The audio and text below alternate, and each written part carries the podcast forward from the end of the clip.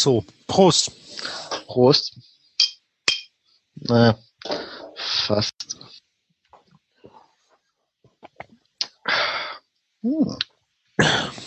Tja, ähm, ich äh, trinke heute Tyski. Das ist äh, polnisches Bier von 1692.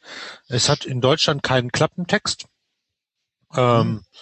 aber es 16, macht, 1692. Ja. Ähm, genau, 1692. Und hier steht drauf, man soll es, wenn man schwanger ist, nicht trinken. Das trifft sich, weil ich bin ja gar nicht schwanger. Ähm, und es wird gemacht in Polen und hier steht auch der Name des Ortes drauf. Ich bin mir nur nicht sicher, was von dem, was hier drauf steht, wirklich der Lenkia probably. Wahrscheinlich ist das der der Name ähm, des Ortes, wo das ist. Aber jedenfalls ähm, hat es äh, große Preise 2005 in London und 2002, äh, 2005 in München, 2002 in London gewonnen. Äh, hat exzellente Qualität, steht hier drauf und äh, ja, schmeckt schön. Ist halt so ein Lager, ne? So lagert halt mhm. schön und äh, ja, ein bisschen, bisschen schwach im Geschmack, aber so für ein für einen Sonntagabend kann man das gut trinken. Mhm. Nett. Ähm, ich trinke ein äh, Urstrom. Äh, und zwar ist es äh, aus einer kleinen Privatbrauerei, die sich da nennt Sauer und Hartwig. Ähm, das ist ein äh, natürliches Bier, hat das Bioland und äh, hat das Bioland-Siegel und äh, das Siegel DE Öko 006 Deutsche Landwirtschaft. Okay, was auch immer das dann heißt. Ja, was auch immer das heißen mag. Äh, Klappentext habe ich äh, keinen gefunden, aber im Internet steht ein netter Text, deswegen lese ich den mal vor. Urstrom, das natürliche Bier, die, unfri die unfiltrierte Spezialität aus Sommergerste und Aromahopfen. Die gesunde Basis für das naturbelassene ökologische Urstrom bildet Hopfen und Malz aus kontrolliert biologischem Anbau. Die, Bau die Braugerste stammt von Biolandhöfen aus der Region. Unsere, unseren Biohofen beziehen wir aus Tettnang und der Hallertau. Äh, unser Wasser ist besonders wertvoll. Äh, sagen wir mal so, äh, den Hopfen kriegst du auch nur aus Tettnang. Und ich glaube, noch an einem anderen Ort gibt's Hopfen, oder? Das macht so Keine Ahnung, ich war ja noch nie so in der Hopfengeschichte so drin. Ja, nee, das, das hat doch, uh, Holgi hat es doch mal in seinem Dingsy erzählt, in einem Biercast, den sie gemacht ja, das, haben. War das, ja? war das Holgi? War das Holgi oder, oder, oder war das? Egal, äh, wir reichen, wir verlinken die beiden in einem von den beiden Podcasts war es drin. genau, auf jeden Fall äh, gibt's nur noch zwei Hersteller für Hopfen und weltweit wohlgemerkt. Die sind beide in Deutschland. Naja, egal. Ähm, also das ist ein äh, naturtrübes Bier, ähm, das Urstrombier und ich muss echt sagen, es schmeckt lecker. Also ähm, es ist nicht wirklich herb, wahrscheinlich weil es nicht gefiltert ist. Ich nehme mal nochmal einen Schluck.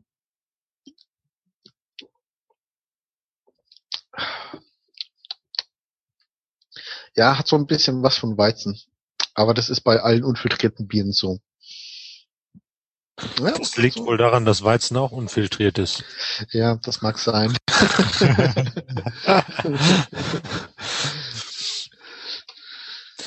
ist so, äh, von mir aus. Ja, fangen wir mal an, ne? Können wir dann mal loslegen.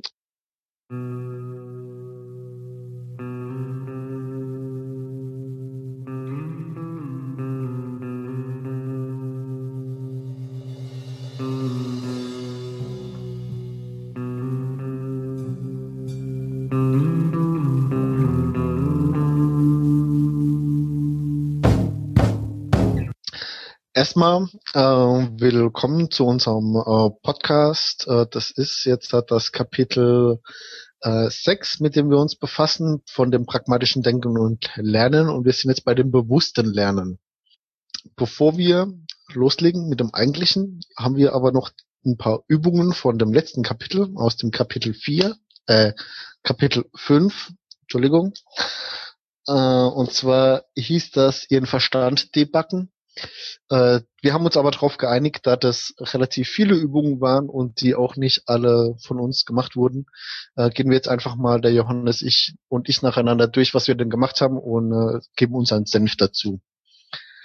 Ne? Genau. Genau, äh, dann würde ich einfach mal anfangen, weil ich ja sowieso schon am Reden bin. Richtig. So, und zwar äh, neben den ganzen Übungen, die wir jetzt halt nicht mehr vorlesen, sondern äh, einfach so lassen, wenn es euch interessiert, kauft euch das Buch. Ähm, habe ich gemacht ähm, ein Logbuch für Lösungen. Das, das Logbuch habe ich schon lange vorher gemacht. Ähm, da schreibe ich im Prinzip alles rein, was ich so an speziellen Lösungen habe. Dann äh, der Generationenkonflikt ähm, äh, war mir im Prinzip auch so schon ein bisschen klar weil unterschiedliche Generationen und unterschiedliche Menschen aus unterschiedlichen Kulturkreisen haben einfach andere Prioritäten oder andere Umgangsformen. Äh, Persönlichkeitstests habe ich keine gemacht, das finde ich nämlich scheiße. und ähm, was ich auch wirklich äh, versucht habe, also ein bisschen drauf zu achten, das ist so diese Überwindung von diesen Ad-Hoc-Reaktionen. Hm? Ähm, also im letzten Kapitel ging es ja auch so ein bisschen um, um diese Ad-Hoc-Reaktionen, wo man nicht drüber nachdenkt, sondern die einfach so passieren. Und da habe ich ein bisschen drauf geachtet, dass ich da erstmal das alles ein bisschen ähm, ruhen lasse, bevor ich reagiere und dann einfach mal sich bewusst darüber zu werden, was man denn da jetzt halt tun möchte.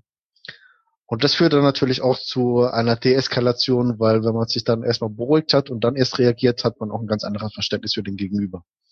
So, das war das, was ich aus dem letzten Kapitel so mitgenommen habe. Ja, dann äh, erzähle ich mal was. Ähm, also das Engineering Log, wie das auf, in, äh, auf Englisch heißt, das, das Logbuch für Lösungen, das habe ich immer mal wieder versucht einzuführen. Wir haben das ja auch mal in Koblenz fürs Team versucht.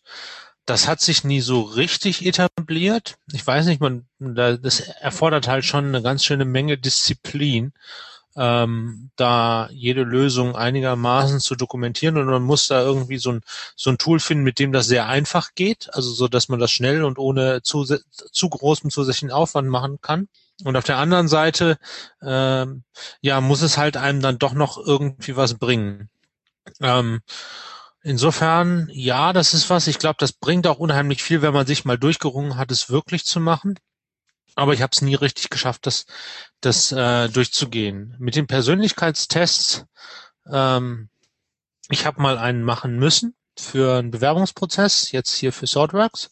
Und da habe ich dann auch ähm, das Ergebnis mal gesehen und ich muss sagen, es war schon sehr interessant, was man an den wenigen Fragen, die man da bearbeitet hat, schon alles, ähm, alles sehen konnte. Und ich habe dir, Weine, ja das Resultat dann auch in die Hände, Hände gedrückt und du hast gesagt, das wäre jetzt alles nichts Neues für dich.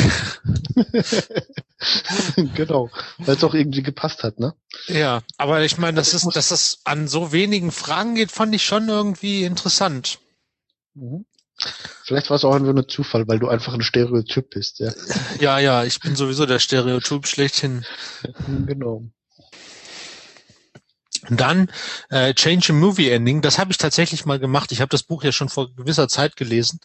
Ähm, und da habe ich tatsächlich mal ein, ein, ein, äh, ein, ein Film, der irgendwie nicht gut ausgegangen ist, was ich ja prinzipiell bei Filmen immer besser finde, als wenn sie alle Friede, Freude, Eier, Kuchen ausgehen. Ja. Ähm, habe ich dann mal ähm, ein anderes Ende geschrieben und mich so ein bisschen damit beschäftigt. Ähm, ist schon interessant, da so zu machen und sich mal zu überlegen, wie könnte man das Movie jetzt äh, ähm, so enden lassen, dass es irgendwie einen, einen positiven Outlook hat. Ähm, wobei es mich dann halt doch irgendwie äh, davon gerückt, zurückgeschreckt hat, das dann äh, selber ein Friede, Freude, Eierkuchenende zu schreiben. Ähm, aber irgendwie ist irgend äh, in eine mit mit einer hoffnungsvolleren Botschaft zu versehen, ist schon interessant, sich das mal äh, durch den Kopf gehen zu lassen, wie es denn auch ändern konnte, weil es einfach ähm, ja, die Perspektive dahingehend verändert. Normalerweise denkst du, okay, das, der, der, der Film ist so passiert, wie er nun ist, aber ähm, mit, mit Ausnahme von den allermeisten, äh, von, von, von, ja, sagen wir mal, von historischen Filmen oder sowas, ähm, stellen ja Geschichten keine absoluten Wahrheiten dar, sondern sind auch erfunden. Und eigentlich könnte man sie, könnte man sie auch dahingehend ändern, wie man es halt gerne hätte eigentlich eine ganz interessante Übung, das so zu machen. Mhm. Ähm, ja, und äh, es bringt einem vielleicht auch was, da, sich so ein bisschen damit zu beschäftigen, auch damit zu beschäftigen, warum, warum jetzt gerade dieses, dieser Film einen so sehr ähm, beschäftigt hat. Ähm, und ich spreche hier nicht von The Avengers oder so. ähm, ja, und der letzte Punkt, diese, diese, dieser, dieser. Ja, wer hätte gedacht?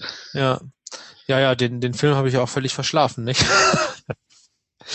ähm, der letzte Punkt ist ähm, das Lächeln, also einfach mal durch die Straßen gehen und lächeln. Äh, das habe ich das eine oder andere Mal versucht. Man kommt sich da irgendwie ein bisschen doof vor und ähm, es ist, glaube ich, auch echt schwierig dabei zu bleiben, aber es wirkt tatsächlich. Es ist ganz witzig. Weiß nicht, hast du das mal versucht? So einfach den ganzen Tag zu lächeln? Also ähm, nicht bewusst. Ich habe das mit Sicherheit das eine oder andere Mal getan, aber das hat mit Sicherheit andere Gründe als Absicht. ah ja. um es mal so auszudrücken. Aber wie gesagt, ähm, dass ich mir komisch auf der Straße vorkomme, das ist ja jetzt auch nichts Neues für mich, von daher. ja. Okay, äh, dann würde ich sagen, kommen wir mal zum Hauptteil und zwar wie schon erwähnt, befassen wir uns jetzt mit dem Kapitel 6, bewusstes Lernen. Und ähm, hier würde ich äh, einfach mal wieder mit dem schönen Zitat anfangen, weil ich festgestellt habe, er hat eigentlich immer relativ geile Zitate an den Kapitelanfängen. Und zwar diesmal eins von Plutarch. Äh, wer den nicht kennt, der hat gelebt 45 bis 125 nach Christus, also ähm, ist schon ein bisschen länger her. Und zwar hat er damals gesagt, der, ist auch der schon Geist tot. ist nicht wie ein Gefäß, das gefüllt. Ja, der ist auch schon tot, genau. Okay, also der Geist ist nicht wie ein Gefäß, das gefüllt werden soll, sondern wie Holz, das lediglich entzündet werden will. So, ähm, mit diesen schlauen Worten äh, kann man, glaube ich, am Kapitel anfangen, erstmal relativ wenig anfangen, beziehungsweise man kann schon ein bisschen was damit anfangen, aber richtig klar wird's einem erst im Verlauf des Kapitels. Und zwar geht es in dem Kapitel hauptsächlich um das Lernen. Und ähm, um erstmal abzuklären, was ist denn Lernen überhaupt, äh, würde ich einfach mal mit dem anfangen, bevor wir dann später zu den einzelnen Lernmethoden kommen und uns dann angucken, wie man denn effektiv lernen kann, wie man praktisch das Lernen in seinen Alltag oder in seinen Arbeitsalltag integrieren kann. Also, ähm, wenn wir uns mal das Lernen angucken, äh, muss man eigentlich sagen, dass es früher wesentlich einfacher war, denn früher war der Wandel oder der, der Fortschritt, der Wissenserwerb im Allgemeinen nicht so schnelllebig ja, wie ja. heute. Früher war das alles heißt, besser, wenn, ne? Ja, genau, früher war alles besser. Also das heißt, wenn du früher irgendwie als Bauer dein Feld angebaut hast, dann hast du das so gemacht wie dein Uropa, dein Opa und dein Vater und kannst, konntest davon ausgehen, dass deine Kinder und deine Enkel das auch noch so machen werden. Ähm, in den modernen Zeiten heute ist es natürlich ein bisschen anders, weil es kommen jedes Jahr neue Erfindungen, ähm, das heißt jetzt hat äh, Computer, Internet, äh, Smartphones, sonstige Dinge, das sind alles äh, Geräte, die in meiner Lebenszeit, äh, wenn nicht erfunden, so doch äh, marktreif gemacht wurden und ich bin noch nicht so alt. Ja, also ich bin erst 30 und wenn du dir überlegst, vor 30 Jahren äh, gab's, ja gut, da gab's schon Computer, aber noch keine Heimcomputer. Und in der Zeit was sich da alles entwickelt hat, ist einfach sehr, sehr rasant. Das heißt, das Lernen heutzutage, das ähm, läuft einfach in einer ganz anderen Geschwindigkeit ab oder es muss ganz anders betrachtet werden. So, wenn wir uns jetzt mal wirklich das Lernen angucken, wo es denn herkommt, ähm, dann ist mir aufgefallen, dass ein Grundverständnis, äh, ein, ein Fehler im Grundverständnis von vornherein vorliegt bei den meisten Leuten. Nämlich der Wortstamm von Lernen, sprich Englisch, äh, Education, äh, kommt aus dem lateinischen educare und bedeutet so viel wie etwas herausziehen. Das heißt, ähm, es kommt jetzt wirklich das, was Plutarch hier gesagt hat. Ähm, es geht nicht darum, dass man irgendwas irgendwo reinstopft, ja, nämlich das Wissen in die Köpfe, sondern ähm, dass die Leute während des Lernens äh, etwas aus einem Sachverhalt für sich selbst herausziehen. Also das heißt, die Leute müssen etwas tun. Man kann nicht einfach da sitzen, kann sich berieseln lassen, dann lernt man nichts, sondern man muss sich selbst hinsetzen und muss selbst lernen. Und äh, das ist eben so der Fehler im Grundverständnis vom Lernen, was mir aufgefallen ist, was wohl viele Leute haben. Das heißt, ich muss mich hinsetzen, ich muss lernen und nicht der Lehrer muss mir was beibringen. Ne? Ich muss für mich selbst etwas daraus herausziehen oder Wissen daraus ableiten. Und das sollte immer die Grundannahme des Ganzen sein. Ne? Ja, im Prinzip, im Prinzip ähm, stellt das so ein bisschen das komplette deutsche Bildungssystem in Frage, nicht? Also ähm, Na, hoffentlich. Hm? Na hoffentlich. also ähm, also sicher kann kann einem ein, ein Lehrer dabei helfen, bestimmte Dinge zu lernen. Ähm, darin, dass er, dass er dich mit dein, mit seiner Information oder mit, mit dem, was er weiß und mit seinen Lerntechniken unterstützt. Aber fürs Lernen bist du immer selber zuständig. Und äh, mhm. das, äh, was ich, was ich auch ganz wichtig finde als Aspekt, ist halt, ähm, das kommt jetzt in dem Teil gar nicht so stark raus, ist, äh, Lernen ist kein abge, abgegrenzter Prozess. Also man, man setzt sich nicht in die Schule und sagt, okay, jetzt, jetzt lerne ich und dann gehe ich nach Hause und esse Mittag und dann lerne ich nicht mehr. Ja. Ähm, sondern das ist einfach, das ist ein, man, man ist im, im Prinzip dauerhaft in dieser, in dieser, in dieser Lern, Learning Loop, nicht? Mhm. Genau. Und ich denke, heutzutage mehr denn je ist es ähm, sehr wichtig, dass man eben da drin ist, ne? Okay, ähm, würde ich mal sagen, machen wir mal weiter mit der ersten Methode. Also jetzt kommen wir zu diversen Methoden, wie man denn lernen kann oder die sich in diesem großen Umfeld Dunstkreis Lernen irgendwie ansiedeln. Und das sind die Smart Objectives und die macht der Johannes. Ja, die hat der Johannes ja schon mal in einem vorigen Podcast gemacht, nicht? Äh, und mhm. zwar ähm, in dem, wo wir über persönliche Retrospektiven, glaube ich, geredet haben, ne? Mhm, genau, da haben sie äh, angeklungen. Ne? Und zwar die äh, Smart Objectives. Das sind äh, Objectives, also Ziele, die man sich zum Lernen setzen muss. Und das Smart steht für Specific, Measurable, Achievable, Relevant und Time-Boxed.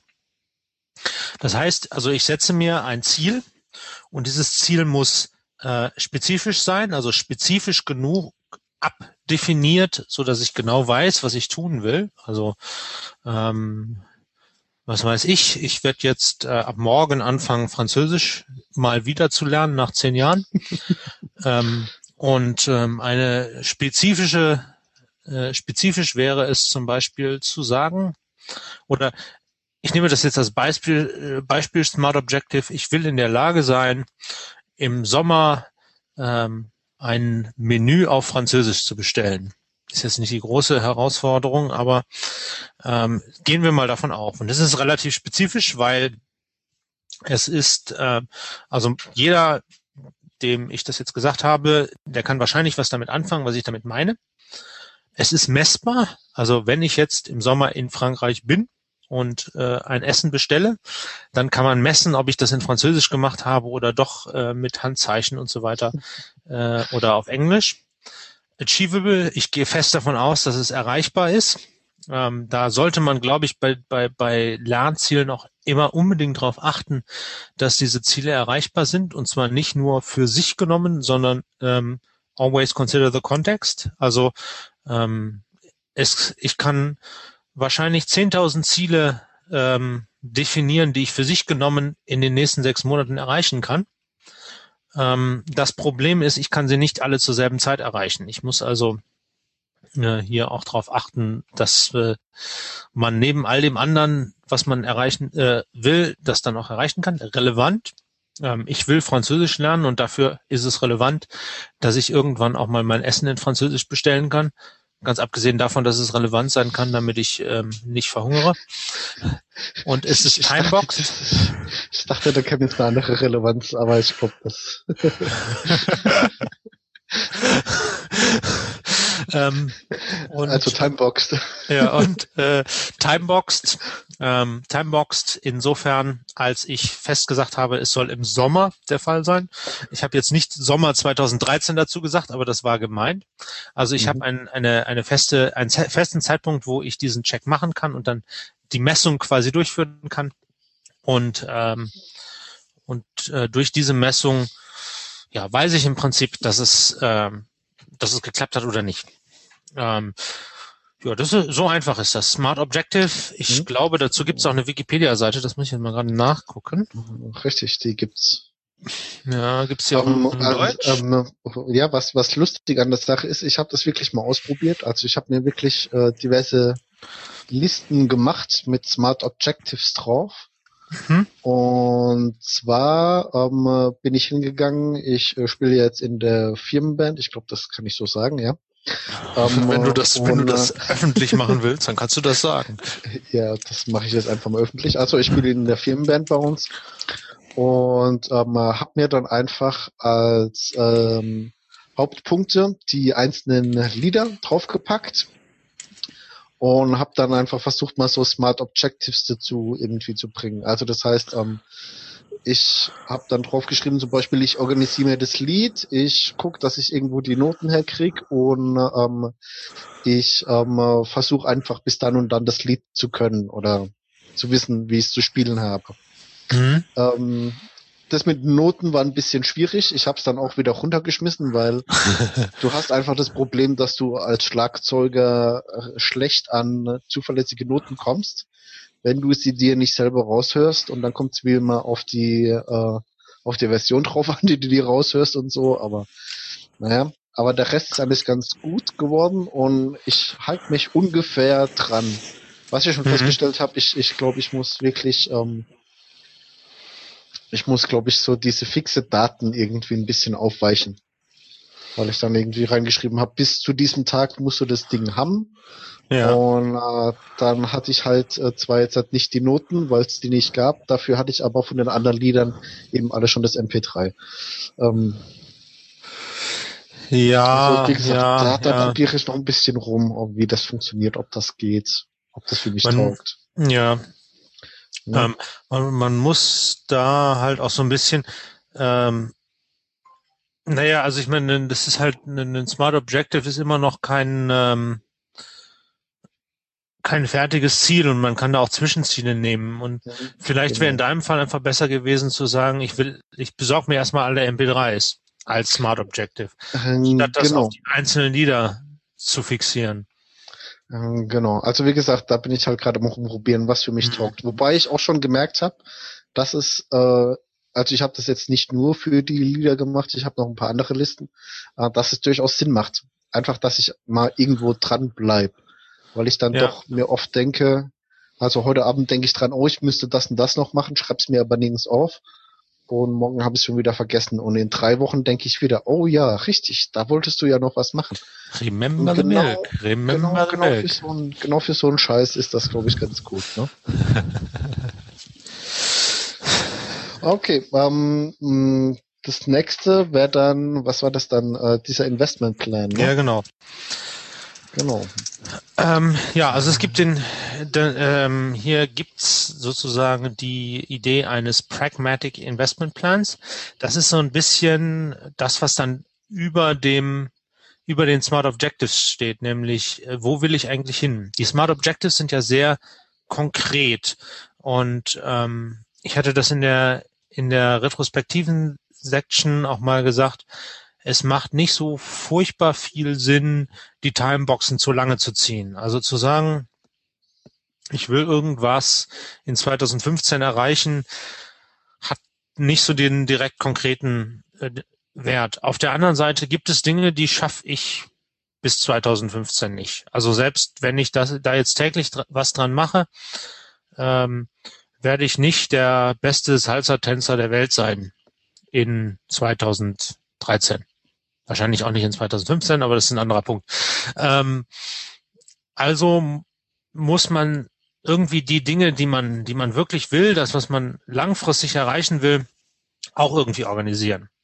Und ähm, dazu, das ist halt dieser, dieser Pragmatic Investment Plan, wo man sich sagt, okay, in was will ich investieren? wissensmäßig? Was will ich eigentlich lernen? Und äh, hier gilt, wie eigentlich immer, wenn man einen Plan macht, ist es viel wichtiger zu planen, als letztendlich dem Plan zu folgen. Ähm, ist, glaube ich, ein, äh, ein Zitat von ähm, ähm, ähm hier General Eisenhower. Kannst du mir das äh, schriftlich geben? Das kann ich dir schriftlich geben. Soll ich es jetzt gerade raussuchen? Äh, ich, ich würde es dann nämlich gerne ausdrucken und bei mir an die Bürotür hängen. Ja, ähm, Moment, Wikiquote. Falls jemand sich wundert, wo wir immer die Zitate her haben, ne? Wikiquote. ja, unter anderem. Ich bin mir ziemlich sicher, dass das von ihm kommt. Ah ja, das ist das Originalzitat. In preparing for a battle, I always found that plans are useless, but planning is indispensable. Mhm. Ja, alles klar. Das ist vom Eisenhower. Das von, das von Herrn Eisenhower, ja. Werden wir auch verlinken? Ja, ich pack's schon mal in meine virtuelle Shownote-Liste. Ähm, coole Sache, coole Sache. Also es ist, es ist immer wichtiger, einen Plan zu haben, als den Plan dann letztendlich sklavisch zu folgen. Also einfach, um sich halt Gedanken darüber zu machen, wo will ich hin. Und ähm, bei dem Pragmatic Investment Plan geht es halt so ein bisschen darum, von einer Art Knowledge Portfolio auszugehen. Also ein Wissensportfolio zu haben, was man wie ein finanzielles Portfolio, Portfolio ausgleicht und da sowohl ähm, ein paar Risikoinvestment machst, wie auch ein paar konservative Investment. Also man äh, in Risikoinvestments werden halt in bestimmte Dinge, die sind, die ganz neu sind auf dem Markt zu investieren und sich ganz ganz neue Ideen, ganz neues Wissen anzueignen und auszuprobieren, wo man noch nicht so richtig weiß, wird das mal irgendwann was? Oder äh, lerne ich das jetzt in den äh, vier Jahren, denke ich mir, naja, verschwendete Zeit. Weil äh, wenn das groß rauskommt, kann man da echt sehr groß von profitieren, weil man etwas weiß, was, was dann plötzlich alle wollen. Und ähm, ja, das bringt einem einen gewissen Vorteil. Aber gleichzeitig soll man halt konservativ investieren. Ähm, eine, ein, ein konservatives Investment, ähm, weiß ich nicht, wäre jetzt zum Beispiel im Moment kommunikationstechnischen Techniken mit E-Mail. Ähm, jeder nutzt E-Mail und wenn man weiß, wie man E-Mails schreibt, ne? könnte helfen. Ja, also ähm, jetzt jetzt jetzt E-Mails E-Mails schreiben im Sinne von wie schreibe ich eine E-Mail so, dass mich auch jeder versteht und so weiter. Mhm. Ähm, oder Autofahren. Ja, Autofahren ist auch sicher ein sehr konservatives Investment. Also im Moment Richtig. noch, ne? Richtig, ähm, zumal ich auch glaube, selbst wenn jetzt die, die Antriebstechnik vom Auto sich ändert, wird das Auto an sich, so wie wir es heute kennen als Kiste, wo man sich reinsetzt und irgendwo hingurkt, wird sich, glaube ich, noch lange, lange, lange, lange, lange halten. Ja, auch Dinge wie ähm, grundlegende Verhaltensweise der Schwerkraft kann man auch ganz gut lernen. Das wird sich auch so schnell nicht ändern. Ja, ähm, genau. Lesen, schreiben, rechnen, ja, solche Dinge. Das, ne? ja, das bringt einem halt was dabei, äh, darin dabei zu bleiben ähm, und, und halt einfach äh, auf dem Stand zu sein. Es bringt einem aber jetzt nichts, nicht direkt äh, Vorteile im, im ja, äh, also gegenüber anderen. Also das, mhm. das bringt einen nicht groß vorwärts. Das ist halt Low-Risk-Investment, aber damit auch halt nur ein relativ konservatives, ähm, ein, ein sehr konservativer Gewinn. Mhm. Okay. Also das, das heißt, da muss ähm, äh, gegenüber der, der Smart Objectives Methode geht es hier drum, dass ich mir große Ziele setze. Also frei nach ja. dem Motto, ähm, äh, konservativ heißt, ich möchte ähm, äh, jetzt hat die äh, drei, vier Programmiersprachen einfach vertiefen, die jetzt aktuell auf dem Markt sind, wo auch noch kein Ab Ablöser zu sehen ist. Und äh, das Risikoinvestment wäre dann äh, aus dem Sammelsurium von zehn Sprachen, die jetzt als neue Sprachen auftauchen, sich zwei rauszusuchen und dann sagen, und die zwei, die zwei lerne ich jetzt. Oder die eine. Ja. Die eine lerne ich, weil sie mich interessiert. Ja. Und man weiß gar nicht, ob das die Sprache ist, die sich durchsetzen wird, vergleichbar ja. wie Java ja. zum Beispiel. Oder? Ja, ja, ja, genau. Das ist, das ist so die, die Argumentation. Und ein wichtiger Punkt, der, da bin ich jetzt noch gar nicht drauf eingegangen, ist, ähm, dass im Gegensatz zu einem, also wenn man ein Risikoinvestment im, im finanziellen Bereich macht, ähm, gibt's halt das, das große Risiko, was zu verlieren. wenn man im Wissensbereich ein Risikoinvestment macht, gibt's das, gibt's dieses Risiko nicht so direkt. Es bringt einem immer etwas, neues Wissen zu haben. Ähm, mhm. mein, mein Vater sagt dann immer, naja, äh, davon wirst du auch nicht dümmer. Ne? du kannst also, du kannst also nicht richtig was verlieren. Und auch wenn man Dinge, die sich jetzt nicht durchsetzen, lernt, kann einem das trotzdem äh, Einsichten in Dinge geben, die ähm, die man schon weiß. Also zum Beispiel, wenn ich eine neue Programmiersprache lerne, ähm, die hat neue Paradigmen, neue Methodiken und das kann mir etwas bringen, äh, wenn ich mein tägliches Java mache, weil ich einfach einen anderen Blick auf bestimmte Sprachfeatures habe, weil ich einen, einen anderen Blickpunkt darauf kriege. Mhm. Also ich schreibe anders Java-Code, seit ich Ruby, Ruby kann, ganz, ganz konkret. Mhm. Ah, nicht schlecht. Okay.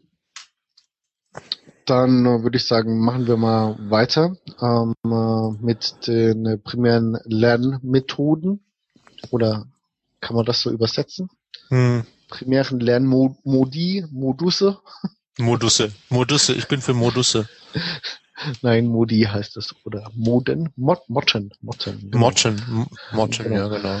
Äh, und zwar geht es jetzt halt hier nicht um ähm, ein, eine Methode im Sinne von Smart Objectives oder äh, Investment Plan, sondern es geht darum, ähm, mit welchen äh, Sinnen man lernt sozusagen. Ne? Mhm. Ähm, zwar stellt er da die, äh, also drei der Sinne sind praktisch zum Lernen geeignet, nämlich ähm, das Hören, das Sehen und das Erleben, also das, das äh, Tasten, das Fühlen. Ähm, wobei man eigentlich wirklich sagen muss, also beim, beim Hören geht es dann eher so Richtung äh, Tonfall, der Stimme, Geschwindigkeit, Nuancen in der Stimme und so weiter. Ähm, was man da beachten kann oder wo es, wo es da besondere Schwerpunkte gibt. Und Beispiele für hörende Lern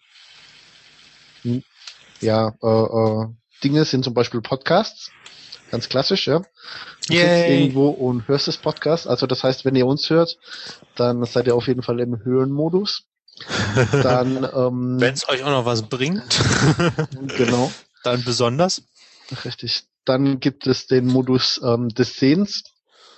Da geht es hauptsächlich um ähm, Bilder, Diagramme, auch ein bisschen Mindmaps und so weiter. Ähm, äh, es geht auch ein bisschen um Körpersprache und Mimik. Wer jetzt Wenn sieht, jetzt eben einem wie wir hört, ne? genau erklären, was wir hier machen, ne? der ist eher dann im, ja. im, im Sichtbaren. Richtig, genau. Der Johannes tanzt jetzt den Vortrag mal. Ne? ähm, und dann das Erleben, also das heißt das, das stoffliche Erfahren, es geht so ein bisschen ins handwerkliche, künstlerische. Ähm, da gibt es ja auch so diese Lernmethoden, wo dann den Kindern in Geometrie zum Beispiel die geometrischen Formen als Holzblöcke in die Hand gegeben werden und so. Das ist dann praktisch so dieses, dieses Tastende. Ähm, das wird allerdings äh, nach der dritten Generation, äh, dritten, dritten Dimension immer schwierig. Ja, klar. Also zeitlich, wobei da, da kannst du dann eine Pflanze großziehen oder so, ne? Da hast du dann auch so dieses zeitliche Lernen. Ja, dann hast du aber nur die vierte. Und was machen wir, wenn die fünfte Dimension dazu kommt? Was ist denn die fünfte Dimension? Na, mathematisch gibt es eine fünfte Dimension. Ja, na, ich kann kein Mathe. Bin ich hm. froh. also, wir bleiben aber bei diesen drei Modi.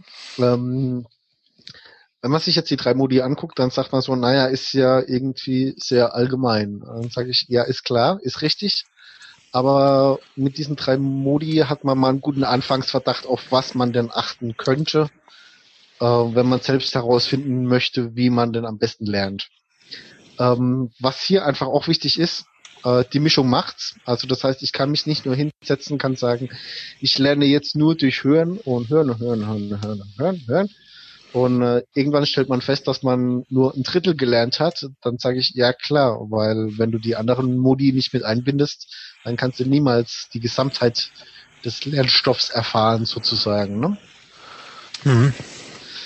So, ähm, das heißt, wenn man uns jetzt mal äh, diese drei Modi anguckt und eben so diese Mischung sich in, ins Gedächtnis ruft, äh, dann äh, haben es die Wissenschaftler daraus unterschiedliche Intelligenzen abgeleitet. So, und zwar haben wir da halt die körperliche, die sprachliche, die bildliche und die logische Intelligenz und noch viele, viele mehr. Also ähm, das ergibt sich einfach durch das Mischen von diesen ganzen Modi. Ähm, was wirklich wichtig an äh, der Geschichte ist, ähm, dass man hier viele, viele Intelligenzen hat. Und was jetzt wirklich wichtig ist und welche es wirklich gibt und welche es nicht gibt und wie die Gewichtung dieser ganzen einzelnen Intelligenzabschnitte ist, das ist ein heißes Streitthema. Auch bei den Experten. TM. Ähm, äh, bitte? TM. TM. Experten TM. Genau. äh, und da muss man einfach sagen, ähm, also ich, ich habe dann auch für mich gedacht, so naja, ähm, auf Intelligenztests kann man sich eigentlich nicht wirklich verlassen, ähm, weil die sind auch irgendwie zu unpersönlich. Es ist ein interessantes Thema auf jeden Fall. Also das heißt, ähm, man kann sich damit sehr viel befassen und kriegt dann viele, viele Einblicke, auf was man achten kann, wie man sich selbst weiterbilden kann und so weiter. Ähm, und das ist schon interessant. So. Ähm, Aber jetzt mal Butter bei der Fische. Ja. was denkst du denn, was sind deine, was sind deine Präferenzen? Äh, pass auf, ich bin noch gar nicht fertig, ja. Es gibt nämlich ah, neben, ja. es gibt nämlich neben, neben den äh, drei Lernmodi und den vielen unterschiedlichen Intelligenztypen gibt es natürlich noch die Persönlichkeitstypen. Also extrovertiert, introvertiert, ähm, äh, lustig, traurig, emo-mäßig, clownmäßig, weiß der Geier was. Ja, das gibt's auch noch dazu. Ja, also das heißt, du, du, du, du hast einfach ähm, sehr viele Dimensionen, die du kreuz und quer miteinander durchmischen kannst. Und das hat mich dann auch wieder zu der Erkenntnis gebracht, gerade am Ende von diesem Kapitel, wo ich mir dann auch dachte so, naja, ähm, ist jetzt auch nichts Neues, zumindest mal für mich nicht, ähm, dass man einfach für sich seine persönliche Mischung erstmal sich bewusst machen muss, selbst rausfinden muss, wie man denn am besten lernt und ähm, wie man denn so drauf ist. Das muss man einfach ausprobieren. Ja? Deswegen, ich probiere jetzt halt das mit den Smart Objectives aus. Wenn es mir taugt, ist es okay. Wenn nicht, dann halt nicht. Ähm, ich habe Mindmaps mal eine Zeit lang ausprobiert, die habe ich dann wieder bleiben lassen. Da kommen wir später noch dazu. Also das heißt einfach rumprobieren, weil es gibt keinen Standard. Den mhm. gibt's nicht. Es gibt Nö, niemand, der sich hinstellt und sagt so, hier ist ein Standardrezept und wenn ihr nach diesem Standardrezept lernt, dann werdet ihr super intelligent. Geht nicht. Ja, nee, das ist ja, ja, auch Teil, Teil, Teil des Kapitels. Wobei, was, was mich genau. tatsächlich äh, interessieren würde, also ich, ähm, ich disclose das jetzt mal. Ich bin ein, ja. ein sehr, ähm, ein sehr auf Hören fixierter Lerner. Also deswegen mhm. bin ich auch so podcastmäßig so stark. Ähm, und ähm, er hat an einer Stelle so wunderschön beschrieben, ja, wenn, wenn ähm, man sich ähm, anfängt, Lectures anzuhören oder anzugucken auf YouTube und dann ähm, irgendwie die Tab wegmacht und sich nur anhört, was der Kerl sagt, dann ist man aufs Hören fixiert. mhm. Und das ist bei mir definitiv wahr. Also ich höre äh, Dinge, ich höre mir zum Beispiel die Tagesschau an ähm, und ähm, ziehe da sehr viel raus. Und ich höre, ich lerne sehr viel über Podcasts, insbesondere so das, das, das äh, Computer-Allgemeinwissen kommt bei mir ganz viel aus Podcasts. Mhm. Ähm, daneben weiß ich nicht, ob das, ob das Sehen so stark ausgeprägt ist oder so, aber ich bin ganz, ganz klar vom Hören irgendwie geleitet. Mhm. Wie ist es bei dir? Ähm, also ich muss wirklich sagen, dass äh, bei mir ist es so ein Zwischending zwischen Sehen und Hören. Also die zwei ähm, würde ich fast gleich bewerten, ähm, weil wenn es jetzt halt um um ähm, so Allgemeinwissenssachen geht oder äh, Dinge, die man äh, sprachlich gut rüberbringen kann, wo viel Erklärung dabei ist, dann funktioniert es durch Hören auch wunderbar, weil ich eben auch ab und zu gemerkt habe, dass ich, äh, das ist lustig, gerade wo du es erwähnt hast, dass ich einfach dann auf anderen Tabs unterwegs bin und äh, das YouTube-Video irgendwie weiterläuft, ja. Ähm, aber ich habe dann auch viele Dinge, wo ich dann einfach das Video dazu brauche. Ja, also wenn wenn das jetzt irgendwie ähm, äh, wirklich Video-Tutorials oder so irgendwas sind oder ähm, äh, komplexe Sachverhalte, die sich einfach in einem Diagramm oder so gut darstellen lassen, dann, dann brauche ich auch einfach dieses Bildliche dazu. Also gerade wenn es komplex wird. Ähm, weil dann kommt auf der sprachlichen Spur einfach nicht genug rüber. Ja, naja, ich meine, es ist ne? natürlich, es, es ist natürlich generell sicher so, dass, ähm, dass alle ähm, besser, besser damit leben können, ähm, alle Sinne zu haben. Also je mehr Sinne ja. du hast, umso mehr wird's dir sicherlich bringen. Mhm. Ähm, die Frage ist halt, welcher so der, der Sinn ist, mit dem du am allermeisten quasi aufnehmen kannst. Und ich glaube, das ist bei mir der Hörsinn. Und äh, ich habe das allerdings schon vor, vor dem, also bei mir ist es ja jetzt das zweite Mal, dass ich sozusagen dieses Buch lese und äh, mhm. ich hatte das allerdings schon vorher ähm, bei einem aus einem anderen äh, Lernbuch, was ich im Abitur genommen äh, gelesen hatte, rausgeholt. Also es mhm. ist echt interessant, sowas sowas sich mal sich sich mal klar mhm. zu machen. Nicht schlecht. Um, ähm, was was ich äh, interessantes rausgefunden habe, um, äh, das war bei den Intelligenzen gab es den musikalisch-rhythmischen, ähm, die musikalisch-rhythmische Intelligenz. Die, die mu musikalisch oder rhythmische Intelligenz. Ja, du hast die rhythmische, nicht die musikalische, wa? Du bist genau. ja kein Musiker, nee, nee. du bist ja Schlagzeuger. Äh, richtig, richtig. Nee, ähm, aber was da auch dazu gehört, das sind ähm, äh, Slogans und äh, Gedichte. Ähm, und mir passiert es sehr häufig, dass ich einfach ähm, mir die Schlagworte oder irgendwelche Aphorismen oder irgendwie irgendwelche prägnanten Kernaussagen, dass ich mir die einfach unheimlich gut merken kann. Mhm. Ja, äh, und dann eben aus dieser Kernaussage oder aus diesem Slogan den Rest wieder wunderbar ableiten kann.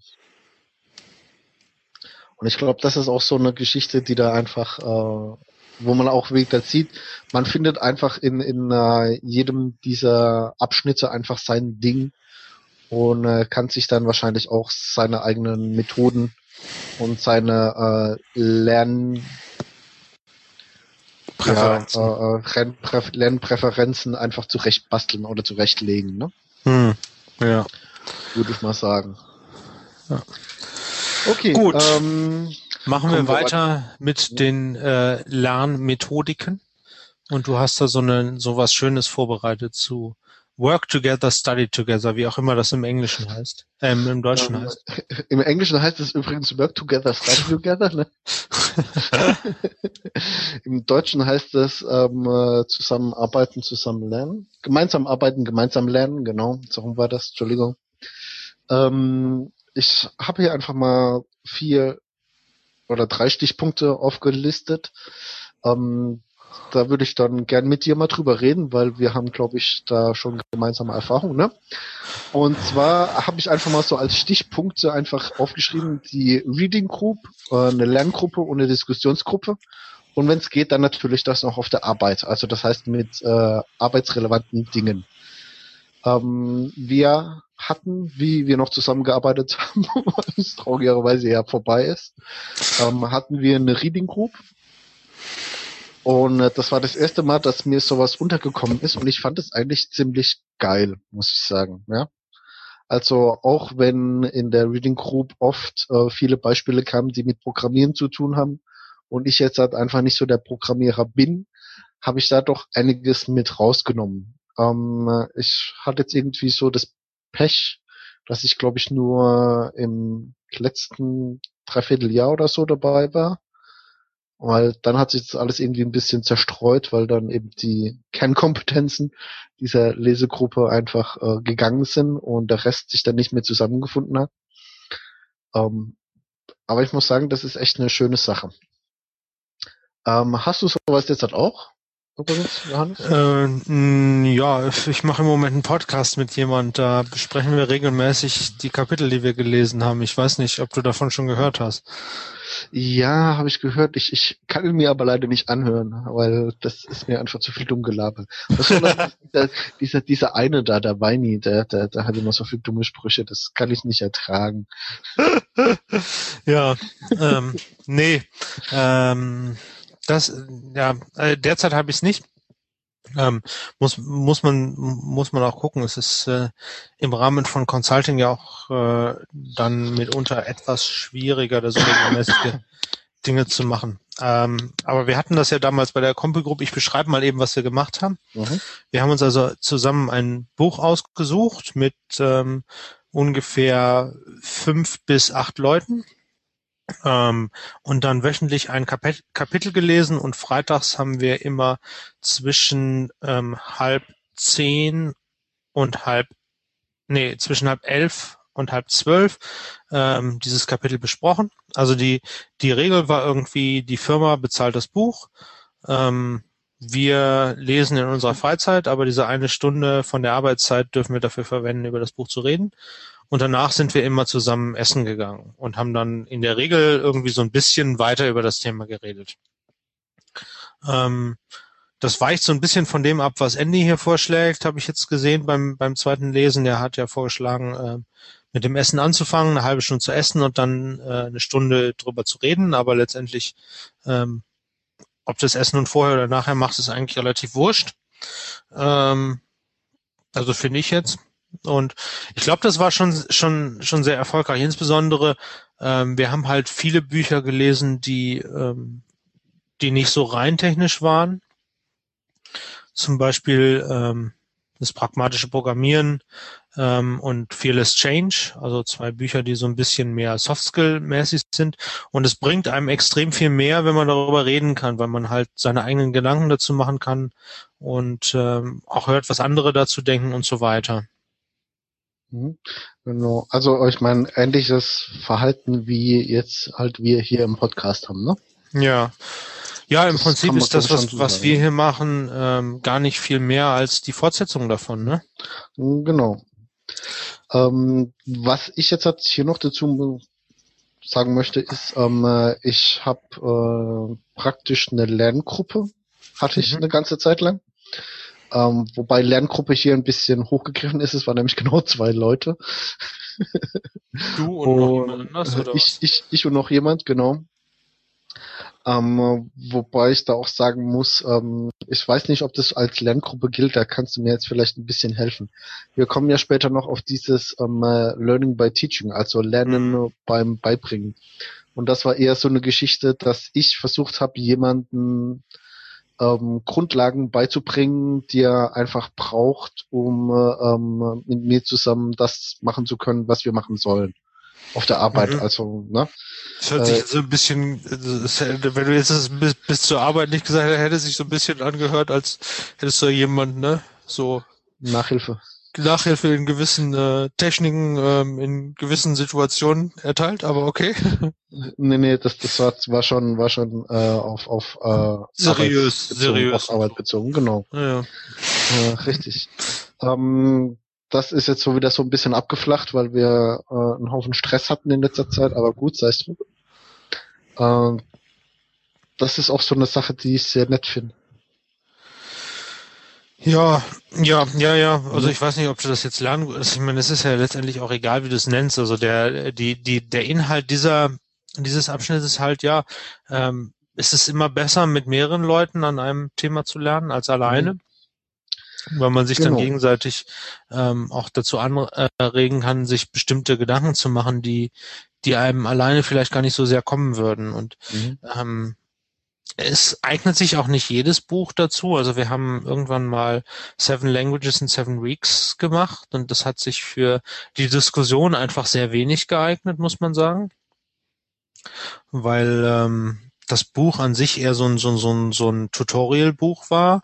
Also was man halt so in sieben Wochen abarbeiten kann. Ähm, und ähm, aber so für gerade für Soft Skills Themen glaube ich durchaus was, was man ganz gut machen kann. Also. Mhm. Richtig, muss man halt einfach gucken, was taugt und was nicht taugt. Ne? Ja, das ist sowieso der Inhalt des ganzen Kapitels. Mhm, genau. So, ähm, bevor wir jetzt halt weiterkommen auf die nächsten äh, Methoden, hm, hat er hier nochmal ein Kapitel zwischengeschoben, ähm, das da heißt, ähm, machen Sie von optimierten Lerntechniken Gebrauch, Ähm, es hat mich ein bisschen gewundert, dass es jetzt schon kam, weil es hat sich irgendwie so ein bisschen nach Abschlusskapitel angehört, weil hier sagt er im Prinzip nichts anderes wie, ähm, wenn du Methoden gefunden hast, mit denen du gut zurechtkommst, dann äh, scheue nicht davor zurück, die auch anzupassen, so dass du noch besser damit zurechtkommst. Und äh, natürlich wieder der gute alte Spruch, ne, die Mischung macht's. Das ist so im Prinzip das, äh, was er hier nochmal zwischengeschoben hat. Das ist, glaube ich, so wirklich eine fast Zusammenfassung von allem, was man aus diesem Kapitel ziehen kann, ne? Ja, so, so ein bisschen. Also ich glaube, es ist halt auch so ein bisschen der Aufruf, ja, ähm, bleib nicht daran hängen, nur diese, äh, nur, nur die hier vorgestellten Lerntechniken jetzt zu machen, sondern überleg dir halt auch, was, was du noch für andere Lerntechniken machen könntest. Ne? Genau, da gibt's ja mannigfaltige. Mhm. Also einfach mal nach Lerntechniken ja. suchen, da wirst du erschlagen von. Und, und ausprobieren. Also das ist, glaube ich, das, genau. das Wichtige, dass man halt, dass man es halt ausprobiert und nicht, mhm. äh, nicht irgendwie nach dem Motto, ja, pff, klappt nicht für mich und dann ist, dann ist Schluss oder so, ne? Ne, genau. Also man muss es wirklich eine Zeit lang durchhalten, sich auch ein bisschen durchbeißen, notfalls. Äh, und erst dann, wenn man wirklich merkt, es klappt überhaupt gar nicht, dann kann man es bleiben lassen. Und dann muss man halt das nächste ausprobieren. Okay, ja. ähm, ja. machen wir mal weiter. Wir hatten es ja jetzt halt über ähm, die ganzen Modi und Methoden und was der Geier was. Ähm, äh, jetzt kommen wir zu dem zu der nächsten Methode und zwar ist es Lesen nach der SQ3R oder Square Methode und das wollte uns der Johannes mal vorstellen. Wollte ich das, ja. Ja, steht ich wollte da. das. Steht da. ähm, SQ3 Survey Question Read Recite Review. Ähm, also eine fünfschrittige Methode, als erstes, wenn ich ein Buch in die Hand nehme, mache ich eine Survey darüber. Also guck mir so die ganzen High-Level-Informationen an, die es da so gibt. Also ähm, Inhaltsverzeichnis, ähm, Kapitelnamen und so Einleitung und Kapiteleinleitung, so die ganzen, die ganzen Dinge, die so um das Buch herum da sind. Vielleicht den Klappentext, ähm, um einfach mal so einen Überblick zu bekommen, was, was steht eigentlich in diesem Buch drin. Und aus diesen mache ich dann im nächsten Schritt Question, also Fragen, ähm, Fragen, die ich mir stelle. Also wenn ich jetzt dieses Buch ähm, gelesen hätte und vorher mit der SQ3R-Technik bearbeiten wollte, hätte ich jetzt sagen können, ja, was ist eigentlich die SQ3R-Technik? Gut, äh, ist so ein bisschen eine, eine rekursive Schleife jetzt, ne? Aber ähm, also einfach sich Fragen zum Inhalt des Buchs stellen, um einfach das, das Gehirn so ein bisschen darauf vorzubereiten, okay, ich lese jetzt bald dieses Buch, ne? Und was will ich eigentlich, was will ich eigentlich mit dem Wissen, was ich daraus erwerbe, anfangen? Und dann kommt der Read-Teil, also man liest das Buch. Ähm, und ja, das macht man halt zu jeder Gelegenheit, damit man schnell durch ist und so weiter.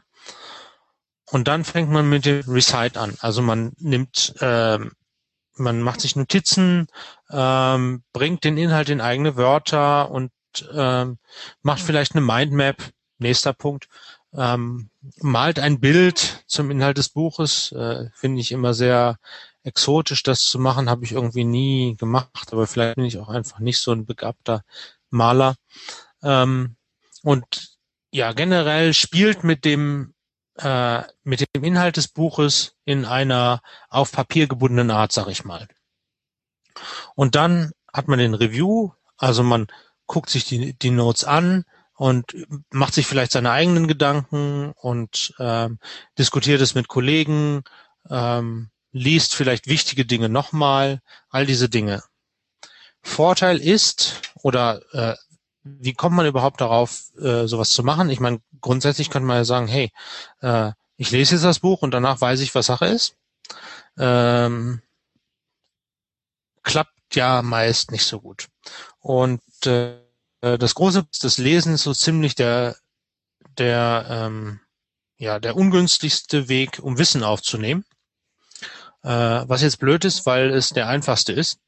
Und deswegen, ja, ist diese SQ3R-Geschichte, wo es bestimmt auch eine Wikipedia-Seite zu gibt, ich gucke mal gerade nach, ähm, eine gute Idee, ja, SQR3-Methode, ähm, um halt äh, ja beim Lesen mehr mitzukommen.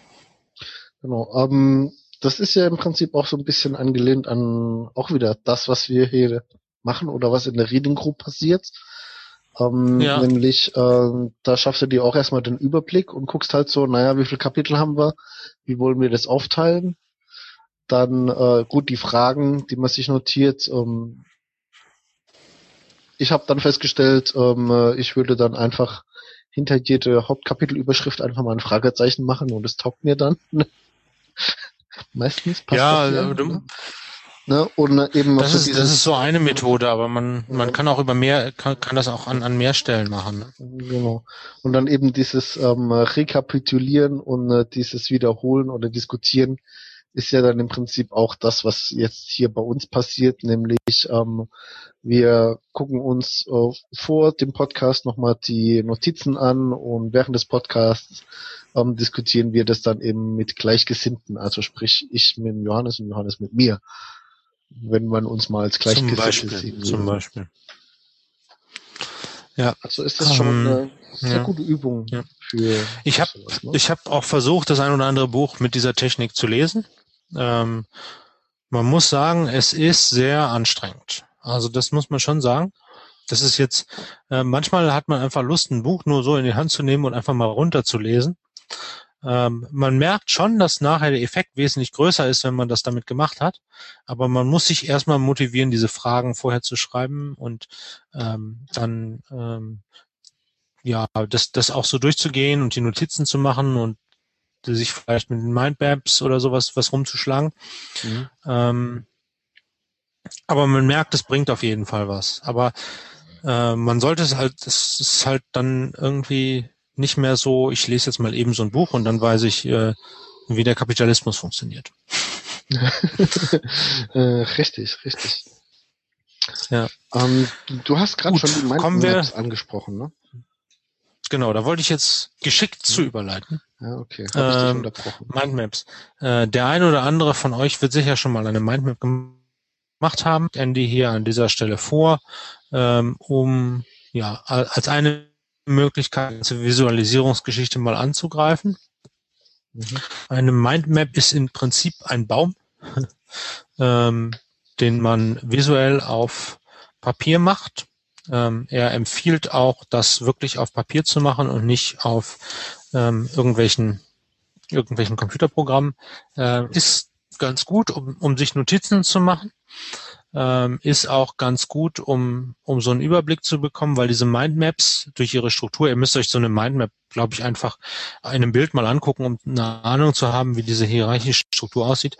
Ähm, aber sie bildet ganz gut ab, wie das Gehirn so funktioniert. Und man kann damit ganz gut sich auch eine Mindmap machen und mal so Ideen finden und, ähm, und kreativ sein. Ähm, eine Warnung, wozu sich eine Mindmap vorne und hinten nicht eignet, das kapieren die Mindmap-Profis oft. Sie eignet sich überhaupt nicht zur Kommunikation. Also ich, ich glaube, eine Mindmap zur, zur Kommunikation halt so gar nichts. Weil eine Mindmap ist eben eine Abzeichnung deines Gehirns und ein anderes Gehirn ist halt ein anderes Gehirn, wie wir schon gelernt haben. Mhm. Das ist richtig. also ich habe ja auch schon angesprochen, das dass richtig. ich das, ja, ich habe ja schon angesprochen, dass ich das mit den Mindmaps schon mal ausprobiert habe. Ähm, was ich sehr lustig finde, ähm, ich habe das, glaube ich, nicht in der Grundschule ausprobiert, aber dann später in der weiterführenden Schule.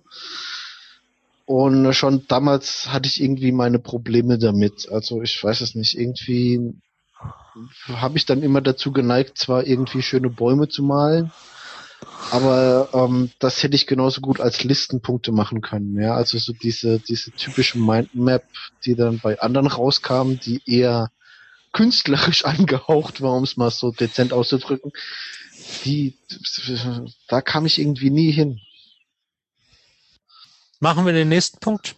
Harness the power of documenting. Das ist doch das Perfekte für dich, oder?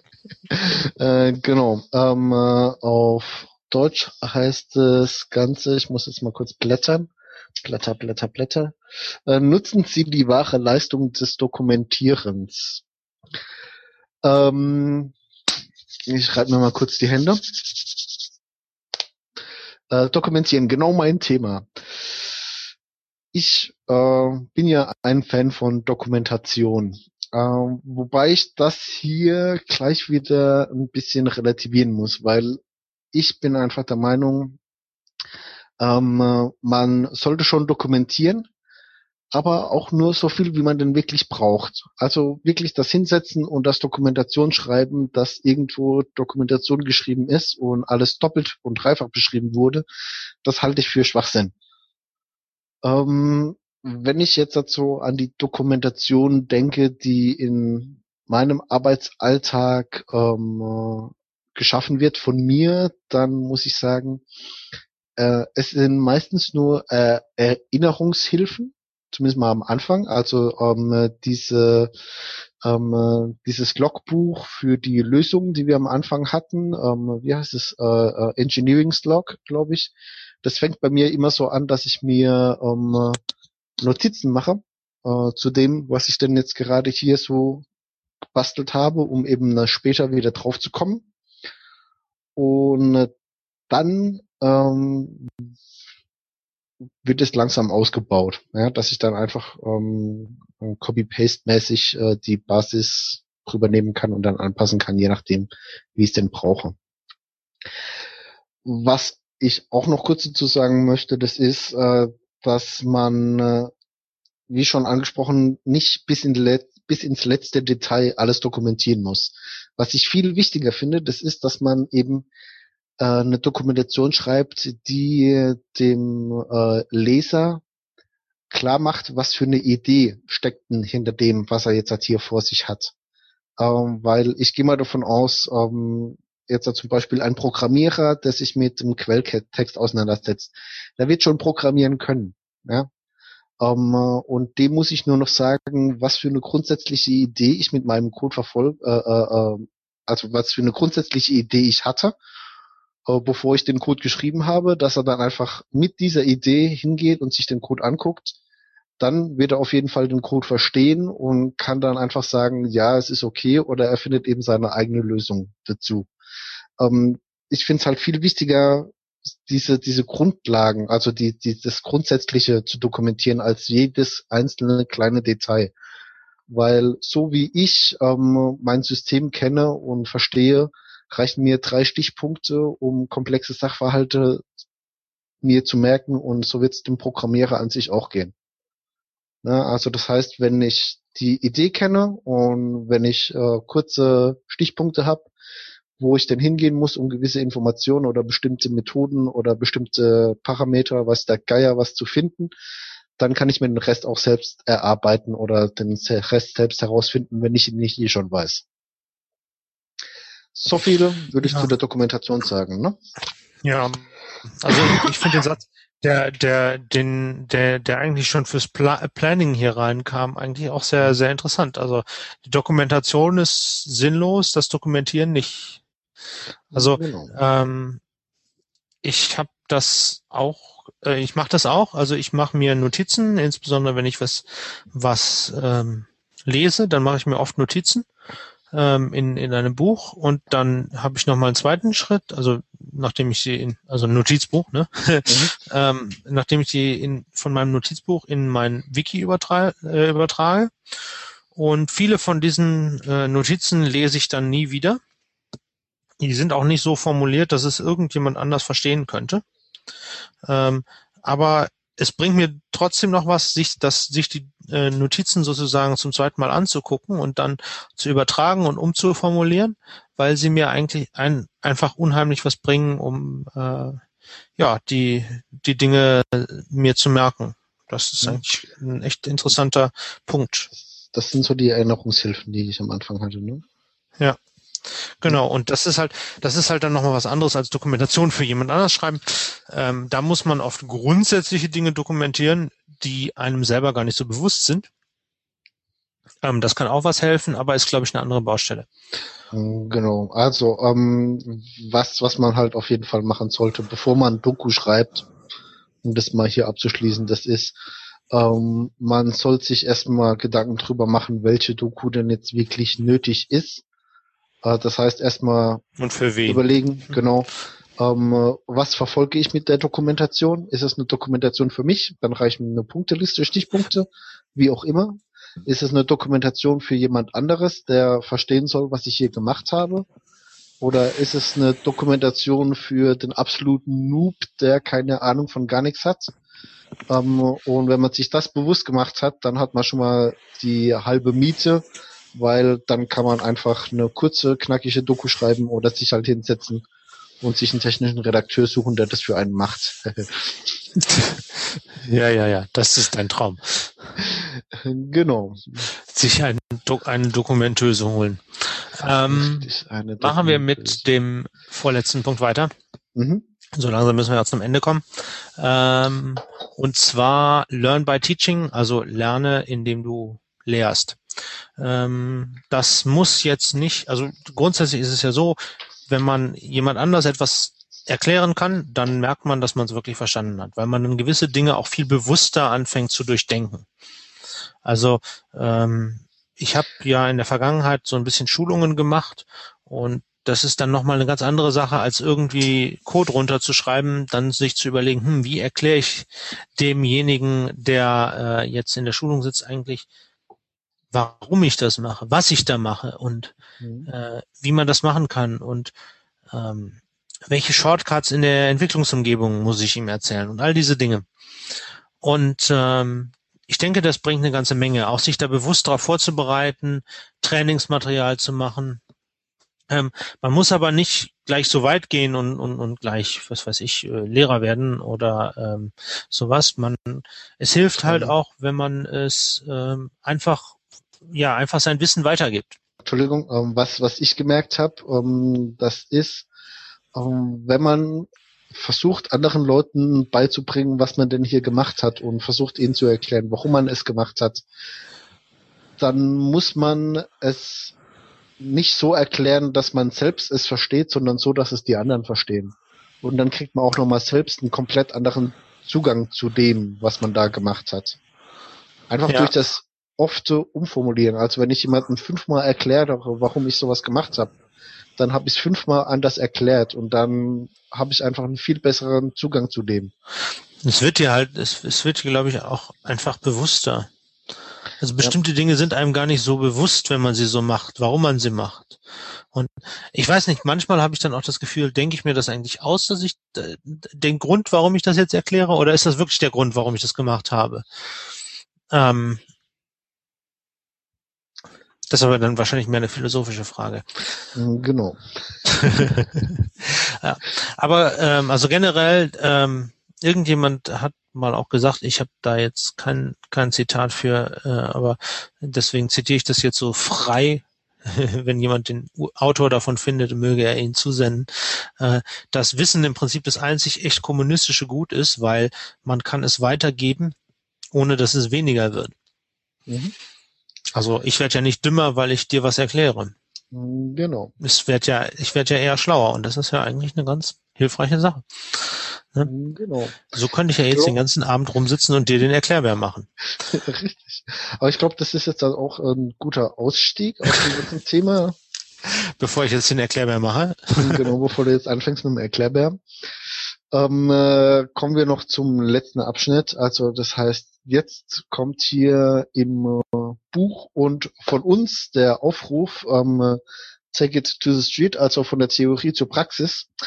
Ähm, äh, das heißt, hier sagt er auch wirklich, äh, naja, wir haben jetzt bis zu dem Kapitel 6 im Prinzip die ganzen theoretischen Grundlagen geschaffen, ähm, äh, dass wir jetzt halt hingehen können und praktisch das alles mal anwenden müssen bevor es effektiv weitergeht. Ne?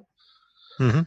Also so kann man das schon verstehen. Also das heißt, wir sollen uns dann wirklich hinsetzen und vom äh, Kapitel 1 wo es dann losging mit den fünf äh, Start, ne, ne Kapitel 5 war an, äh, 1 war an Einleitung, aber so vom Anfänger zum Experten über das Dreifußmodell, über den ganzen Verstand, wie funktioniert denn das Gehirn, wie kann man denn lernen und so weiter und so fort. Das sind alles Dinge, die hat er uns jetzt mit an die Hand gegeben. Und spätestens jetzt, wenn wir es nicht schon vorher gemacht haben, durch die ganzen vertiefenden Übungen und den ganzen anderen Rotz, den wir gemacht haben, mit Zeichnen, was beim Johannes nicht geklappt hat und Mindmaps, was bei mir nicht geklappt hat und allen anderen lustigen Dingen, die bei euch vielleicht nicht geklappt haben. Jetzt geht's wirklich drum, mal Butter bei die Fisch und legt mal los. Versucht rauszufinden, wie lernt ihr am besten, wie funktioniert das bei euch, was hilft euch dabei, wie müsst ihr vorgehen und so weiter. Einfach mal machen.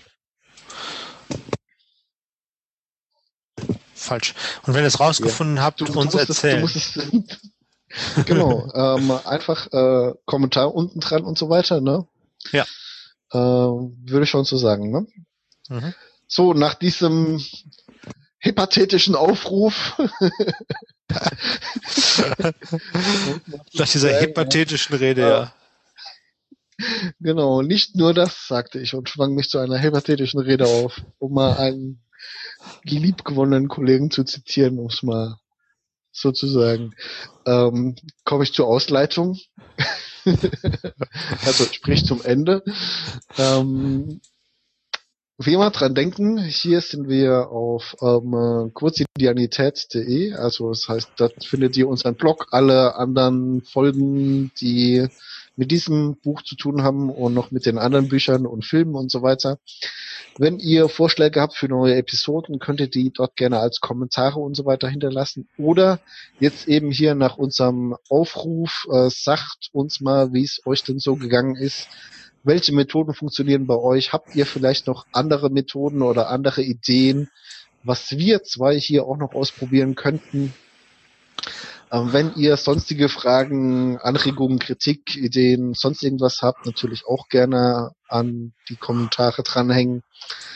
Ihr könnt uns unterstützen über unsere Amazon-Wunschlisten, die wir verlinkt haben, ähm, und über den Flatter-Button einfach lustig drauf losflattern. Und wie immer dran denken, wir haben keine Ahnung. Aber eine Meinung. Genau, und die vertreten wir aus. Bis denn. Tschüss. Tschüss.